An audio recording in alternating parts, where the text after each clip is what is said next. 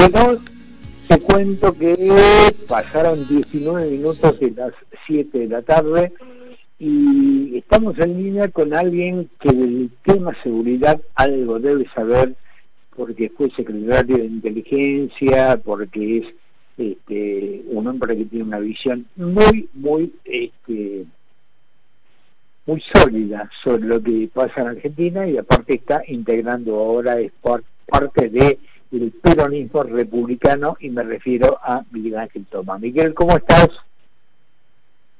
¿Cómo te va? Bien, bien. ¿Cómo andamos? ¿Todo en orden? Muy bien, gracias a Dios. Me alegra. Siempre dicen Suiza, ¿no? Tal cual. no, no, bueno, yo, yo me refiero a la salud, a, la familia. Ah, a la familia. De, lo demás, de lo demás lo charlamos cuando vos quieras. A las cosas que no tengan relación directa con ¿No, ¿No te parece genial esto de Luis Juez que lo que lo bautizó el Pimpinela del los Pimpinela del geriátrico? Sí, la verdad que bueno, la eh, Luis es un típico cordobés, ¿no? Tiene esa esa profundidad a través del humor de describirte situaciones que te las ejemplifica con, una frase, es, increíble, la verdad. Me parece muy, muy ajustado lo que dijo, además. Bueno, contame, Miguel Ángel, ¿cómo veis esta, esta novela de enredos? ¿A dónde suponés que nos lleva? Eh? Porque aparentemente, es decir, pasamos desde esta gran pelea que hay entre ellos, estas reuniones medio secretas, de que el presidente renuncia y no renuncia, y entonces la vice arruga. ¿Cómo, cómo entendés que puede seguir esto? Mirá, eh, a ver, me parece que acá hay algunos eh, excesos verbales y hay otros silencios estridentes, ¿no? Y me parece que la locuacidad del presidente, que en los últimos tiempos ha bajado bastante, eh, se contrasta con los silencios de la vicepresidente.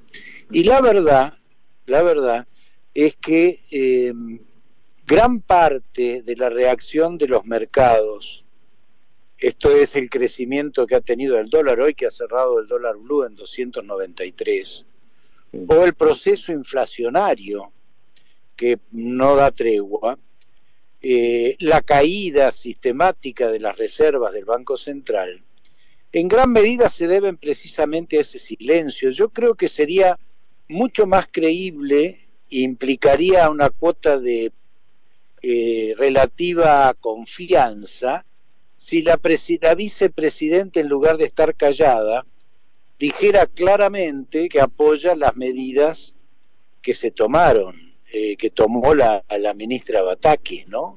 Es decir, la, sociedad lo que está esperando y los factores de poder y, y, en definitiva todo el mundo lo que está esperando es ver si efectivamente estas medidas tienen el apoyo integral de las dos cabezas que hoy eh, expresan el poder institucional en la Argentina. Eh, a la ministra la nombró el presidente, está claro que la nombró el presidente. Ahora, si la vicepresidente, que es quien detenta el poder real frente al poder formal, no sale a sostener esta designación, es lógico, es lógico que se sospeche de que efectivamente esta es una cuestión de transición, que no tiene todo el apoyo político que tiene que tener y consecuentemente la reacción es la que determina que las variables eh, alcancen el nivel que alcanzaron. Entonces, si están tan preocupados porque vieron y se asomaron al, al abismo, pero sin embargo la vicepresidente sigue jugando a querer diferenciarse o no hacerse cargo de las medidas supuestamente de cierto ajuste que tomarían eh, la, la, actual ministro, y bueno, va a dar un paso al frente, ¿no? De ese, de, estaban frente al abismo y dieron un paso al frente. Bueno, el silencio es también un modo de dar un paso al frente, el silencio de la vice, a eso me refiero, ¿no? Ahora, por un lado trasciende, para mí, digamos, acá hay una, coincido con vos, hay una sola autoridad en el país que es la señora de Obviamente. Uruguay y punto. Ahora, eh, trasciende eh, de buenas fuentes que la ministra Batakis habla todos los días desde que asumió con la señora. Por ende, algunas de las medidas o están digitadas desde ahí o cuentan coincido con vos, con, un, con una autorización pero tapada. Y esto no se Pero es que, eh, Carlos, la política es un hecho público. Eh, podrá decirle en privado a la ministra que sí, que vaya al frente, que siga con esto, pero la sociedad lo que quiere escuchar, los factores económicos, lo que quieren escuchar es el compromiso real del poder real que sea público y manifiesto, porque si no, lo que queda claro es que, o la, presunción y la, una presunción bastante concreta, ¿no es cierto? No, no, no arbitraria, es que la vicepresidente sigue con el jueguito de ver si le va bien, bárbaro, y si no le va bien, sigue jugando a diferenciarse con una, por una especulación de naturaleza electoral. Entonces, las especulaciones de naturaleza electoral terminan destruyendo el bolsillo de cada uno de los argentinos porque la señora vicepresidente no quiere poner la cara en bancar esta circunstancia. Bueno, la verdad, Carlos, me parece que es, eh, eh, eh, es de terror lo que hace esta mujer, ¿no? Sí, sí, sí, porque además, este, si, si llegara a salir bien, como dijo su hijo el otro día, ella viene a salvar, a sacar las topas del pueblo. Y si le va mal, exactamente. sigue corrida y el problema es de Alberto. Exactamente, esta es la típica conducta adolescente, donde siempre la culpa o la responsabilidad la tiene el otro si las cosas van mal, y si las cosas van bien, uno las reivindica como un éxito propio. Y realmente, cuando uno es joven, cuando uno es adolescente y, no tiene ninguna responsabilidad, es comprensible este tipo de situaciones. Ahora, cuando en el medio está nada más ni nada menos que la pobreza, el hambre, eh, la destrucción del sistema productivo, la destrucción de la economía, y se juega a ser adolescente, la verdad es de una irresponsabilidad absoluta, y que lo van a pagar. O sea, lo que tienen que tener claro la vicepresidente es que va a terminar pagándolo esto que está haciendo. No es gratis, no es gratis. Esto termina en una situación compleja y queda claro que la enorme responsabilidad es de ella, por este juego pendular irresponsable que se quiere vestir de adolescente, pero que realmente implica un nivel de maldad eh, que a mí sinceramente me asusta, Carlos, a esta altura del, de los acontecimientos. Además te quería, te quería preguntar específicamente, porque vos fuiste víctima de los hábitos de la señora cuando se encontraron en aquel allanamiento en el Calafate carpetas donde había información acerca tuyo. ¿Qué opinas cuando evidentemente le está mostrando públicamente al presidente que tiene información que la única manera que se puede conseguir es de forma ilegal cuando dice mi teléfono se puede mostrar y no y no los de todos en la alusión a lo que se rumorea que pasa con el teléfono de Alberto Fernández. Este es un mensaje mafioso. Es decir, e, es un mensaje extorsivo. O haces lo que yo te, te, digo que tenés que hacer, o muestro los videos o los chats que vos tenés en tu teléfono, porque evidentemente a eso ha hecho referencia la vicepresidente. es decir, esto es como, es como ir y revisar los sobres de los magistrados que tienen que juzgar a la vicepresidente. Es un mecanismo extorsivo, es un mecanismo de espionaje, porque son acciones de espionaje ilegales y paralelas. Es decir, es una cuestión estrictamente eh, eh, irregular, te diría que es delictivo este, e, esta conducta. Y sin embargo, lo hace públicamente con un desparpajo que indica que no tienen conciencia de la gravedad de los efectos que generan este tipo de conducta. Si alguien ha destruido ¿no es cierto?, la credibilidad de un ministro de Economía, en el caso de Guzmán, fue la vicepresidente. Y después que renunció, lo acusó de un acto de irresponsabilidad institucional. Pero ¿en qué cabeza cabe que la, que, la irresponsabilidad institucional no fue de ella? que lo llevó a esa circunstancia. Y no lo estoy justificando a Guzmán, obviamente. lo que estoy diciendo es el cinismo y la hipocresía que caracteriza a esta gente. Es realmente de no creer. ¿eh? Eh, sí, real, realmente este, yo creo que nos, están llevando por un camino eh, bastante, bastante complicado. Decime una cosa, eh, porque todo es muy dinámico acá, y como las cosas pasan tan rápido, ya del avión iraní venezolano, ¿no se habla más? No, bueno, lo que pasa, sí, es cierto lo que vos decís, ¿no? La cantidad de eh, noticias y la velocidad con que se producen van tapando un escándalo de otro. Pero el problema, el problema que puso en evidencia la presencia del avión venezolano-iraní, eh, digamos, eh, me parece que si algo ha tenido significativo es volver a poner en superficie lo endeble que es la Argentina en términos de proteger la seguridad nacional, ¿no? Porque eh, cuando vos encontrás un gobierno que es cómplice de este tipo de acciones, que son básicamente acciones típicas eh, preatentados, preatentados, porque se está reproduciendo de alguna manera la misma matriz que hubo en el caso AMIA. Eh, no se tiene en cuenta que en el caso AMIA y también en la voladura de la embajada, eh, Irán penetraba en América Latina y particularmente en el caso de la Argentina a través de empresas de cobertura. ¿sí? En aquel momento, bueno, esto está en informe AMIA, en esto lo tomó también Alberto Nisman para continuar la investigación, pero ya habíamos puesto en superficie, habíamos eh, hecho la investigación de descubrir que Irán operaba a través de empresas para penetrar en la realidad de distintos países. En el caso de Argentina, eh, había dos muy, muy claramente de manifiesto, que eran la Iranian Shipping Line, una compañía marítima, mm. y eh, otra que se dedicaba a la compra de carnes, que era South Beef.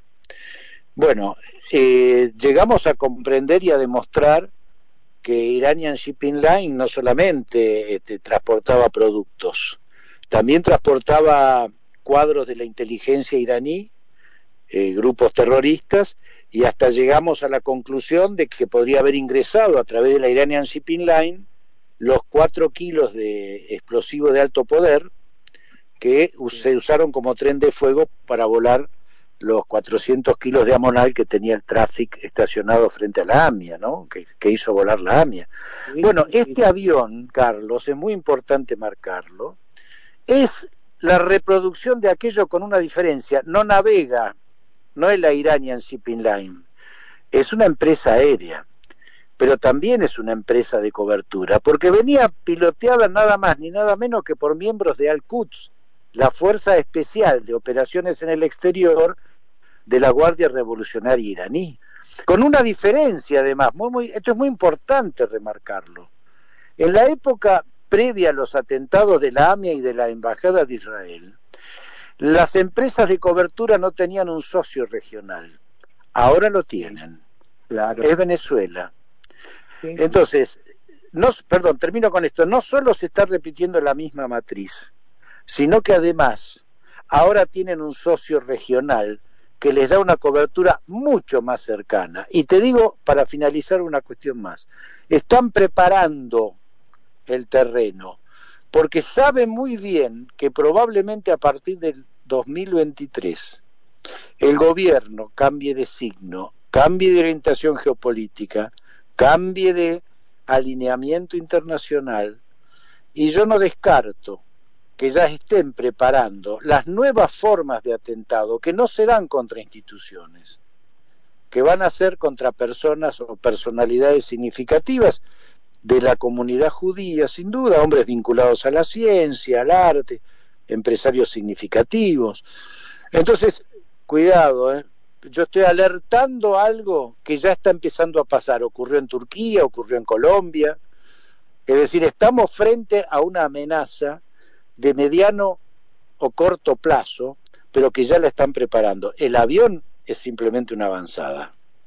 Sí, absolutamente. Aparte, viste que al que detuvieron eh, queriendo comprar un pasaje de micro, el tipo tenía documentación este, que era argentino, que tenía un registro de Ciudad de Buenos Aires, no hablaba una palabra de castellano, y, bueno, todo, eso está por el cuenta, gente vino en ese avión, quiénes se bajaron, dónde quedaron, eso no sabe nadie y coincide lo que más me preocupa cuando vos eh, bien marcaste esta gente de, los servicios de, de No era un cuatro de copas.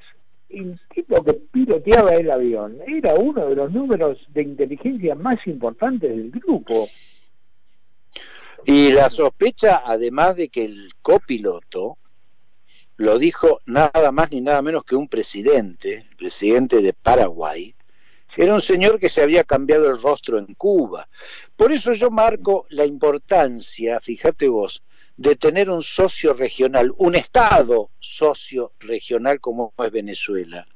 Porque a partir de eso pueden dar pasaportes legítimos para identidades cambiadas. Y esto no es un dato menor, porque esto es central para las operaciones de terrorismo que hace este tipo de acciones fuera de su propio este, Estado. Entonces, cuidado, porque lo que yo estoy alertando es algo que en la comunidad de inteligencia ya se está trabajando a nivel internacional, que es el riesgo de atentados con características metodológicas distintas, pero de igual impacto en términos de lo que significa la búsqueda de lo que genera el terrorismo, que es, bueno, el espanto por un lado, el temor, este, y por supuesto generar la incertidumbre que en muchos casos obliga, eso es lo que se busca, a la parálisis eh, y a generar, por supuesto, todo lo que viene detrás de un acto terrorista. Entonces, tenemos que eh, anticiparnos y por eso mi, eh, mi firmeza y mi injundia en plantear estos temas, porque ya están ocurriendo. Además, acá hay otro fenómeno, eh, Carlos, que no se está mirando, pero que es clave. Yo pongo el ejemplo de, Ciudad del Este. En Ciudad del Este hoy conviven, mirá lo que te voy a decir, el EPP, Ejército Popular Paraguayo, controla la producción y distribución de cocaína, de, perdón, de marihuana en todo el norte de Paraguay es una guerrilla que se reivindica como, digamos, de liberación, pero que en realidad es una narcoguerrilla. Coincide también en Ciudad del Este, en la triple frontera, el Comando Vermelho, hmm. junto con el primer Comando Capital, las dos grandes estructuras de narcotráfico de Brasil. Pero por si esto fuera poco, convive además ahí y operan el Hezbollah. Eh, Ciudad del Este es una de las grandes eh, espacios de recaudación para el financiamiento de Hezbollah. Eh, convive jamás y además operan los servicios de inteligencia de Cuba, de Irán y por supuesto de Venezuela.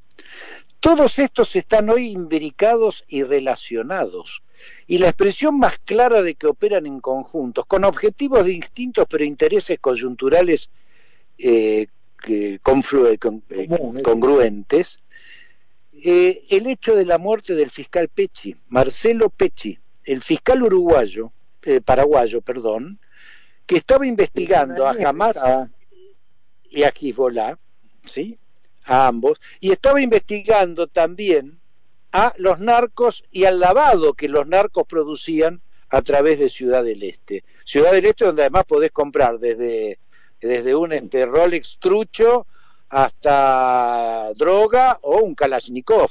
Además te lo llevan a donde estés por delivery. Estos sectores, estos grupos se pusieron de acuerdo y mataron en Colombia con sicarios de, la, de los narcos colombianos al fiscal Pechi que estaba de vacaciones con su esposa en una playa de Colombia.